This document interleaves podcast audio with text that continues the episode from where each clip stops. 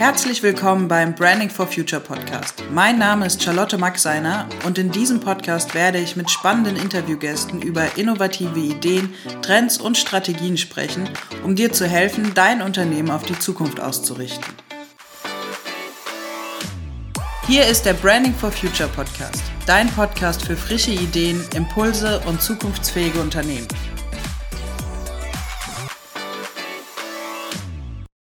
Liebe Karina, herzlich willkommen zum dritten Teil vom DNA for Future Strang. Wir möchten heute über das Thema nachhaltige Kommunikation sprechen. Ich habe mich die letzten zwei Folgen schon sehr darauf gefreut. Ich freue mich auch heute sehr darüber, dass wir das Thema besprechen und bin ganz gespannt auf den Input. Nochmal kurz als ähm, Erinnerung für unsere Zuhörer. Wir hatten in der letzten Folge nachhaltiges Management besprochen wo es darum geht, wirklich mal in die Ist-Analyse im Unternehmen zu gehen, KPIs festzulegen und einen Zielzustand zu formulieren, mit dem man dann quasi mit den Mitarbeitern losgehen kann. Aber vielleicht fasst du auch gleich einfach noch mal ein bisschen detaillierter zusammen, weil es knüpft ja aneinander an und geht ineinander über. Mhm.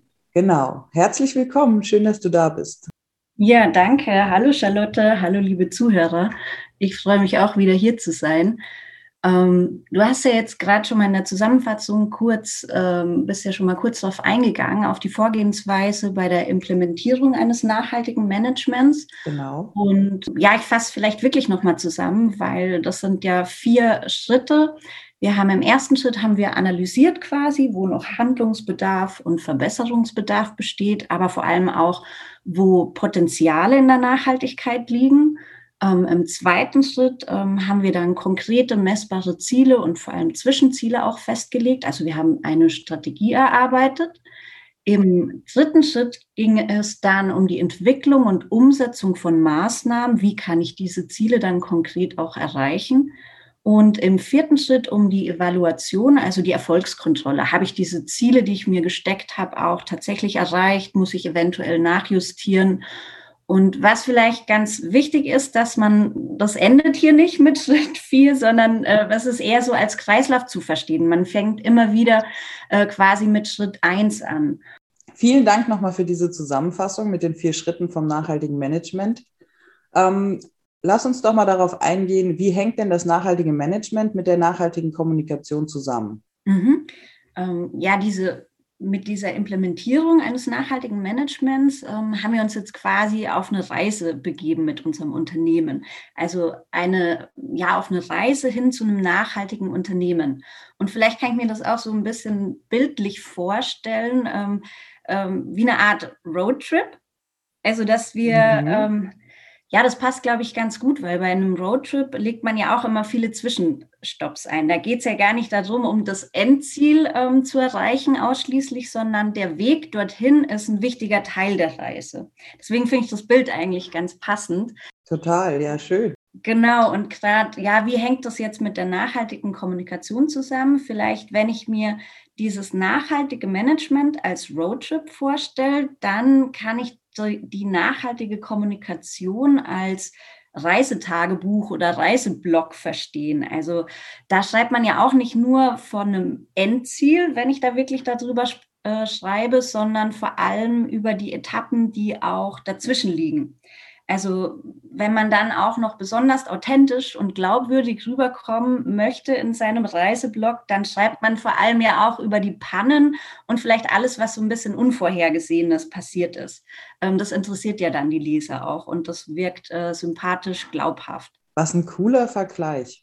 Gefällt mir richtig gut. Ja, nun, bei der Nachhaltigkeit ist ja wirklich, man, man begibt sich auf einen Weg, auf eine Reise und das ist ja auch spannend, ähm, auch über die Dinge, die noch nicht so perfekt laufen, zu berichten. Ne? Und deswegen dieser Vergleich äh, Roadtrip.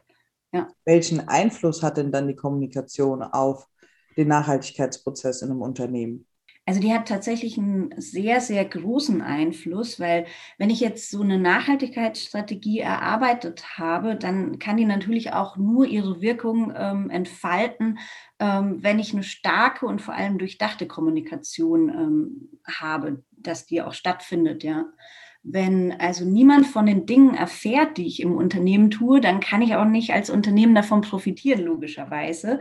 Ähm, Und ich möchte ja dann auch nach außen als nachhaltiges Unternehmen wahrgenommen werden. Und dann muss ich eigentlich zwingend kommunizieren. Ne? Dann muss ich diese Verantwortung, die ich auch übernehme als Unternehmen, dann muss ich die auch überzeugend nach außen und nach innen vermitteln können. Und ja, was wichtig dabei ist, dass man die Kommunikation, denkt man ja oft immer nur an den Kunden oder den potenziellen Kunden, aber da muss man weiterdenken. Also Kommunikation sollte eben mit allen wichtigen Stakeholdern geführt werden, also mit allen relevanten Anspruchsgruppen, ähm, die von den unternehmerischen Tätigkeiten direkt oder auch indirekt betroffen sind.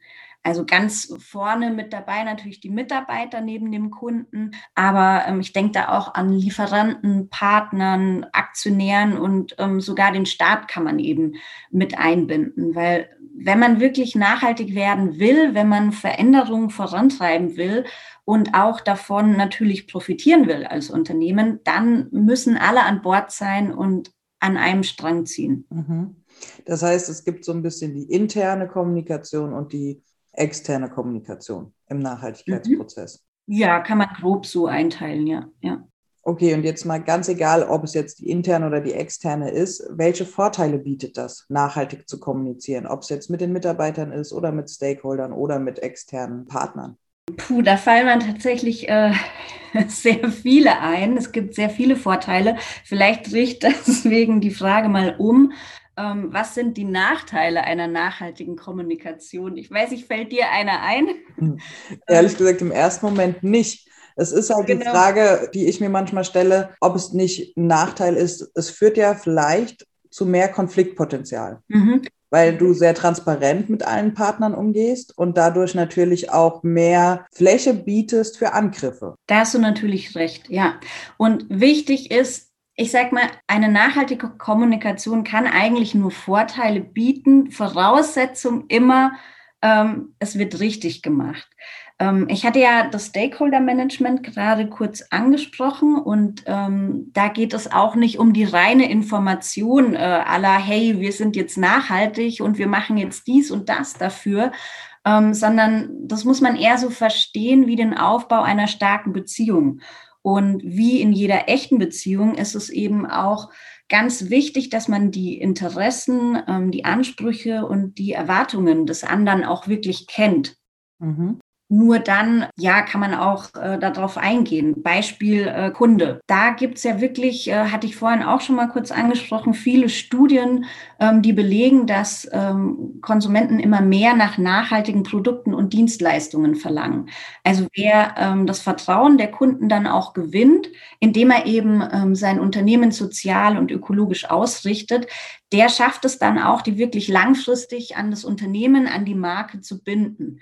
Ähm, aber auch ähm, bei den Mitarbeitern ähm, hat das sehr viele Vorteile. Also es stärkt ungemein die Identifikation mit dem Unternehmen und ähm, da hatten wir ja, glaube ich, in einer anderen Folge schon mal drüber gesprochen, über die Sinnhaftigkeit, wie wichtig die gerade bei jungen ähm, Mitarbeitern eben mittlerweile ist und ähm, ja. ja. fast schon die Gehaltshöhe ähm, ja überbietet. Noch nicht ganz, aber ja. ne, es ist immer wichtiger. Und als nachhaltiges Unternehmen positioniert man sich natürlich auch als attraktiver Arbeitgeber. Und sichert sich so natürlich auch die besten Köpfe auf dem Arbeitsmarkt, was gerade nicht unerheblich ist. Ne? Das ist, glaube ich, wirklich nochmal ein ganz wichtiger Hinweis, weil es sich immer, immer mehr in diese Richtung entwickelt. Also gerade dieses Thema Sinnhaftigkeit ist auch bei mir und meinen Freunden in meinem Freundeskreis wirklich wichtig. Mhm. Ne? Genau, du bist äh, das beste Beispiel ähm, auch. Ja, das stimmt. stimmt schon, ja. Ja, und dann geht es natürlich einen Schritt weiter, wenn, wenn Mitarbeiter auch direkt eingebunden sind in diesen Nachhaltigkeitsprozess. Ähm, dann erhöht es auch nachweislich deren Motivation und Leistungsbereitschaft. Ne? Dieses, ich darf selbst Verantwortung übernehmen. Ähm, und dadurch ist natürlich wichtig zu kommunizieren, sonst könnten sie das ja nicht. Vor allem jetzt gerade eine ehrliche und transparente Kommunikation führt ja auch dazu, dass man sich wohlfühlt. Also es wird ja niemand gerne angelogen, ob es jetzt intern im Unternehmen ist oder nach außen. Ich glaube, es kann zu Problemen führen, wenn man seine Mitarbeiter nicht über die wichtigen Sachen, die im Unternehmen laufen, mhm. wirklich transparent informiert und mitnimmt. Ich glaube, das führt oft dazu, dass sich äh, Mitarbeiter wirklich distanzieren ja. und halt das Vertrauen verlieren. Genau. Es gibt natürlich auch noch ähm, andere wichtige, gerade Wettbewerbsvorteile hat man dadurch. Ne? Wenn ich mich als nachhaltiges Unternehmen positioniere, mhm.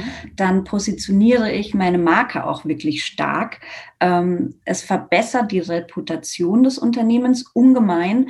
Dadurch wird das Unternehmen auch wieder ein attraktiver Partner und ähm, vor allem, was nicht zu verachten ist, man merkt das auch bei Investoren und auf den Finanzmärkten. Auch da punktet man mittlerweile mit Nachhaltigkeit. Also die schauen da auch drauf, ähm, was tut ein Unternehmen in Richtung Nachhaltigkeit, weil haben wir auch schon gesagt, Nachhaltigkeit setzen wir ja mit Zukunftsfähigkeit äh, gleich. Äh, wie zukunftsfähig ist ein Unternehmen? Und nur da investiert man natürlich auch rein. Ne? Ja, gibt es aber auch trotzdem, ähm, mal abgesehen davon, dass man sehr transparent ist und es Konfliktpotenzial gibt, was gibt es denn noch, was ein Unternehmen vielleicht vermeiden sollte, wenn er jetzt sehr nachhaltig kommuniziert? Ja, da muss man tatsächlich so ein bisschen aufpassen, ähm, weil äh, man verscherzt sich schnell, äh, gerade mit den Kunden irgendwie, wenn man ähm, falsch kommuniziert. Also generell sollte man vermeiden, dass man Aussagen trifft, ähm, denen es an Bedeutung fehlt. Mhm. Also wenn man eine beispielsweise eine Produkteigenschaft nennt, ähm, die zwar vollkommen richtig ist, aber eigentlich irrelevant für den Kunden. Denkt da an Spraydosen beispielsweise, ähm, die mit FCKW frei beworben werden, obwohl das in Deutschland eigentlich schon längst verboten ist. Mhm. Und ähm, ja, was ich auch immer wieder sehe und mich, was mir schleierhaft ist, warum das so gemacht wird, ist auf Wasserflaschen ein fettes, dickes Vegan-Zeichen. Ja, ja. Vollkommen richtig die Aussage, aber was, was bringt's, ne? Ähm, dann auch, wenn man Dinge verschleiert, das sollte man nicht tun. Also das heißt, wenn man eigentlich, äh, also wenn man positive Eigenschaft von etwas eigentlich Negativem betont. Mhm. Ne, auch das sollte man vermeiden. Jede Art von Beschönigung. Also ich denke da an Biotabak ähm, mit einem tollen Hintergrundbild. Ähm, es ist zwar biologisch angebaut, aber Tabak ist und bleibt ungesund. Ja. Ne? Also da brauche ich nichts beschönigen eigentlich. Gut, Falschaussagen jeder Art ähm, erklärt sich von selbst, sollte man lassen. Alles, wo man nicht wirklich einen, einen Beweis dafür auch hat. Ähm, unklare Begriffe. Ich merke, das äh, Wort Nachhaltigkeit wird natürlich auch sehr inflationär äh, benutzt. Mhm. Da sind Worte wie umweltfreundlich, natürlich, grün und dann noch untermauert irgendwie mit Farben und ähm, Bildmaterial, das dem Kunden dann wirklich das auch noch mal mehr suggeriert. Weil ich kann ein Auto natürlich auch, wenn ich die Farbe grün hernehme ähm, für die Schrift und hinter in einem tollen Landschaftsbild und äh, das Auto ist und bleibt dann trotzdem umweltschädlich.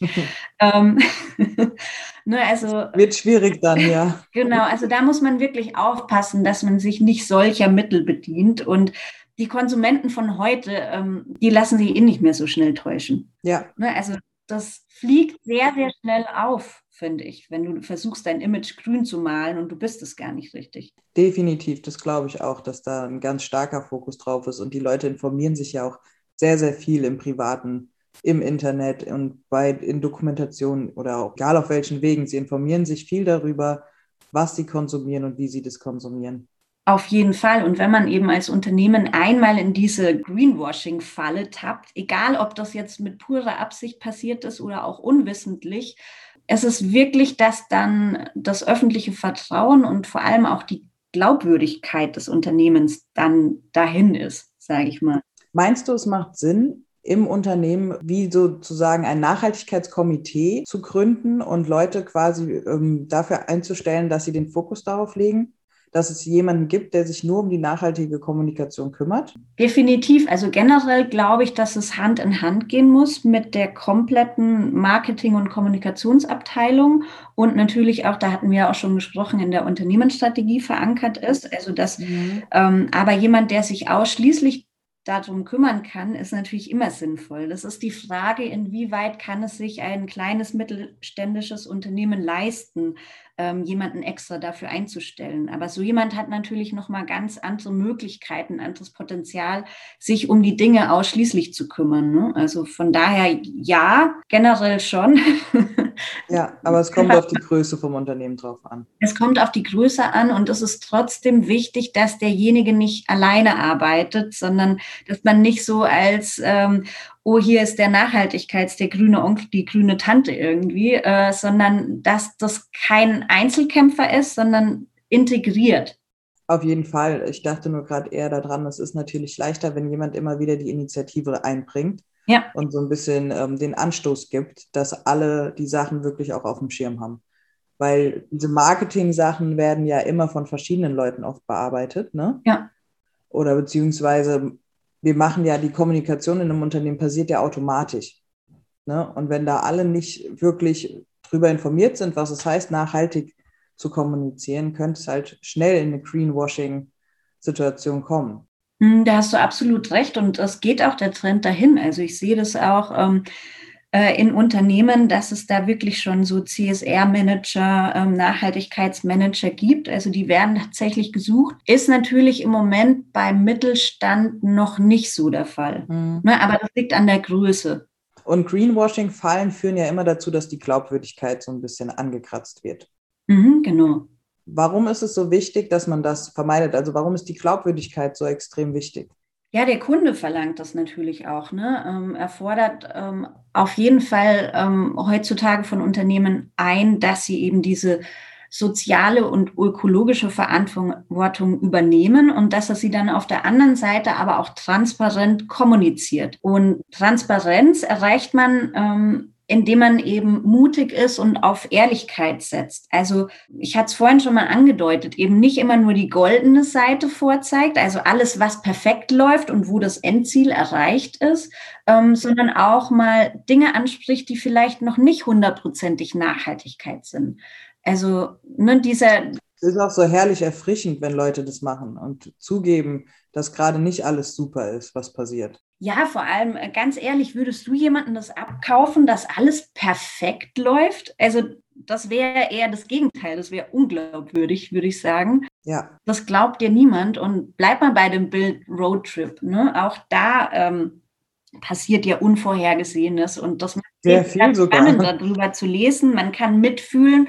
Wir hatten das auch schon angesprochen. Man muss Schritt für Schritt vorgehen. Ich kann nicht von heute auf morgen komplett auf Nachhaltigkeit umstellen. Also und das wird ein, ein Weg sein, wo wir vielleicht auch niemals hundertprozentig ans Ziel kommen. Das muss uns klar sein. Und es ist wichtig, loszugehen und ähm, dann sind wir glaubwürdig. Und ich bin der festen Meinung, Glaubwürdigkeit ist tatsächlich das Fundament einer erfolgreichen Nachhaltigkeitskommunikation. Also deshalb ist es auch ganz, ganz wichtig, würde ich sagen, ähm, dass die Nachhaltigkeitsaktivitäten, über die ich dann auch berichte, ähm, zum Unternehmen passen. Mhm. Also es muss ähm, zur Unternehmensidentität, zu deren Philosophie und auch zur Unternehmenskultur passen. Also was will ich damit sagen? Ähm, nicht für alle Unternehmen macht es Sinn, Bäume zu pflanzen. Also verstehe mich nicht falsch. Ich finde es toll, wenn Bäume gepflanzt wird, aber da springt gerade jeder drauf auf und ähm, hat es noch diese Wirkung? Nein, es muss zum Unternehmen passen. Beziehungsweise, ich, ich finde, es sollte jedes Unternehmen Bäume pflanzen, weil wir brauchen Trinkbäume. Aber vielleicht muss es nicht für das Nachhaltigkeitskonzept ähm, in der Außendarstellung genutzt werden. Genau, weil das irgendwann dann nicht mehr glaubwürdig ist. Man springt halt auch auf diesen Zug auf, so meinte ich damit. Ja. ich genau. wollte nichts gegen das Bäume pflanzen also weiterhin immer schön die Bäume pflanzen. ja. Also ich fand den Vergleich nochmal mit dem Roadtrip gerade auch richtig gut, weil gerade die Sachen, die unvorhergesehen passieren, wenn irgendwas schief läuft oder man plötzlich irgendwie vor einer Herausforderung steht, das ist ja das, was deine Reise ausmacht. Das sind ja immer die schönsten Reiseerinnerungen, über die man sich auch später kaputt lacht. Und wenn man das jetzt mal überträgt auf einen unternehmerischen Nachhaltigkeitsprozess, ist das ja genau dasselbe. Mhm. Bei der nachhaltigen Kommunikation geht es vor allem darum, glaubwürdig zu sein, haben wir jetzt gerade gesagt, und darum auch wirklich passend zum Unternehmen zu agieren. Mhm. Ist es sinnvoll, zuerst intern diese nachhaltige Kommunikation aufzubauen und dann in die Außendarstellung zu gehen? Oder sollte man beides parallel anstoßen? Sollte man einfach generell sagen, okay, wir machen das jetzt all around? Also ich würde sagen, absolut ähm, kommt intern ähm, vor extern. Also von allen Stakeholdern, die ich vorhin genannt habe, ähm, stehen die Mitarbeiter an erster Stelle. Also bevor intern, äh, also Informationen an andere rausgehen, an externe, ähm, sollten es die Mitarbeiter zuerst erfahren. Also viele unterschätzen das auch. Mitarbeiter sind Botschafter ähm, für ein Unternehmen, für eine Marke. Und ähm, das können sie eben nur sein, wenn sie auch richtig informiert sind. Also von daher ganz, ganz wichtig, erst intern. Aber was ich ja auch schon so ein bisschen angesprochen habe, eine bloße Information der Mitarbeiter reicht hier auch nicht aus. Also das ist, wenn ich wirklich eine gelungene interne Nachhaltigkeitskommunikation ähm, führen möchte, die sollte vor allem den Mitarbeitern auch so eine Orientierung und Sinngebung, sind wir wieder beim Thema Sinnhaftigkeit, die sollte sie schaffen natürlich. Mhm. Und es ist auch kein Monolog, der irgendwie top-down stattfinden sollte, sondern am besten ja, wie es früher so gemacht war, am besten noch ans schwarze Brett gepinnt. Ja, sondern ähm, es sollte hier ein Dialog stattfinden. Ne? Also es sollte möglich sein, dass man eben Feedback geben kann. Es sollte, hatte ich vorhin auch schon gesagt, möglich sein, ähm, dass Mitarbeiter aktiv eingebunden werden.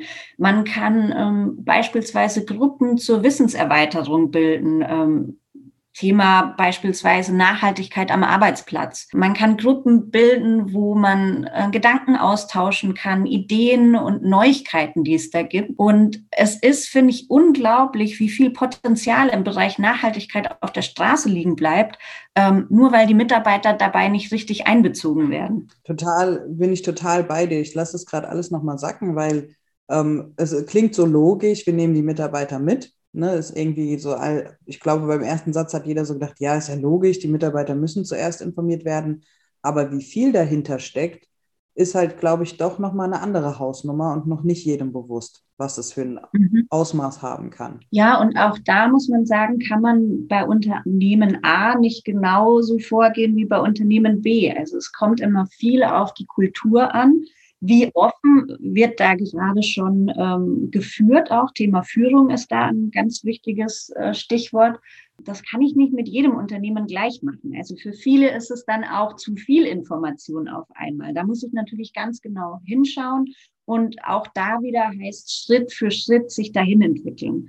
Trotzdem bin ich ganz, ganz fest überzeugt, dass es sehr wichtig ist, äh, alle Mitarbeiter mitzunehmen und dass sich auch alle einbinden können. Und ich merke das selbst immer in Workshops, das ist nicht nur Theorie, das ist auch wirklich gelebte Praxis. Wenn man dann alle an Bord hat und sieht, wie jeder mal sich mit einbringen kann, dann gehen die auch Veränderungen ähm, viel leichter mit. Weil es ist menschlich dieses, ich sperre mich erstmal gegen alles Neues, was daherkommt, könnte ja viel Arbeit für mich bedeuten. Aber wenn ich mal selbst miterarbeitet habe, mit Teil des Prozesses bin, und ähm, auch die Verantwortung bei mir sehe, bei mir selbst, ähm, dann gehe ich den Weg ganz leicht mit. Super, vielen, vielen Dank für dieses schöne Interview, für die vielen Informationen. Ich freue mich wieder jetzt heute noch mal mehr auf die vierte Folge, wo es darum geht, Nachhaltigkeit als Innovationsmotor zu betrachten. Hast du noch ein Abschlusszitat, ein Abschlusswort, was du gerne mitgeben würdest? Ein Abschlusswort. Heute hast du mich kalt erwischt. ja, ich, ich, hab, ich dachte, ich probiere es einfach mal. Ich bringe normal immer gerne Zitate mit. Und da habe ich tatsächlich keins dafür. Mensch, Karina, ich habe jetzt so mit dem Zitat gerechnet. Da, wo es ums Thema Kommunikation geht, hast du mich kalt erwischt. Dafür haben wir vielleicht nächstes Mal wieder eins. Da, da bereite ich mich vor. Versprochen.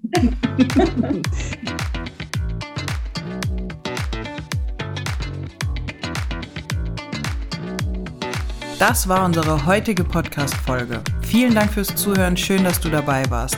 Wir haben dir alle wichtigen Informationen und Links in die Shownotes dieser Folge gepackt. Hinterlass uns gerne deine Gedanken in den Kommentaren oder vernetz dich mit uns in den sozialen Medien. Du findest uns bei LinkedIn, Facebook, Instagram und Xing, wo wir auch regelmäßig interessanten Content für dich bereitstellen. Und wenn dir diese Podcast-Folge gefallen hat, dann freuen wir uns, wenn du uns positives Feedback in Form von einer Bewertung schenkst. Bis zum nächsten Mal, dein Branding for Future Team.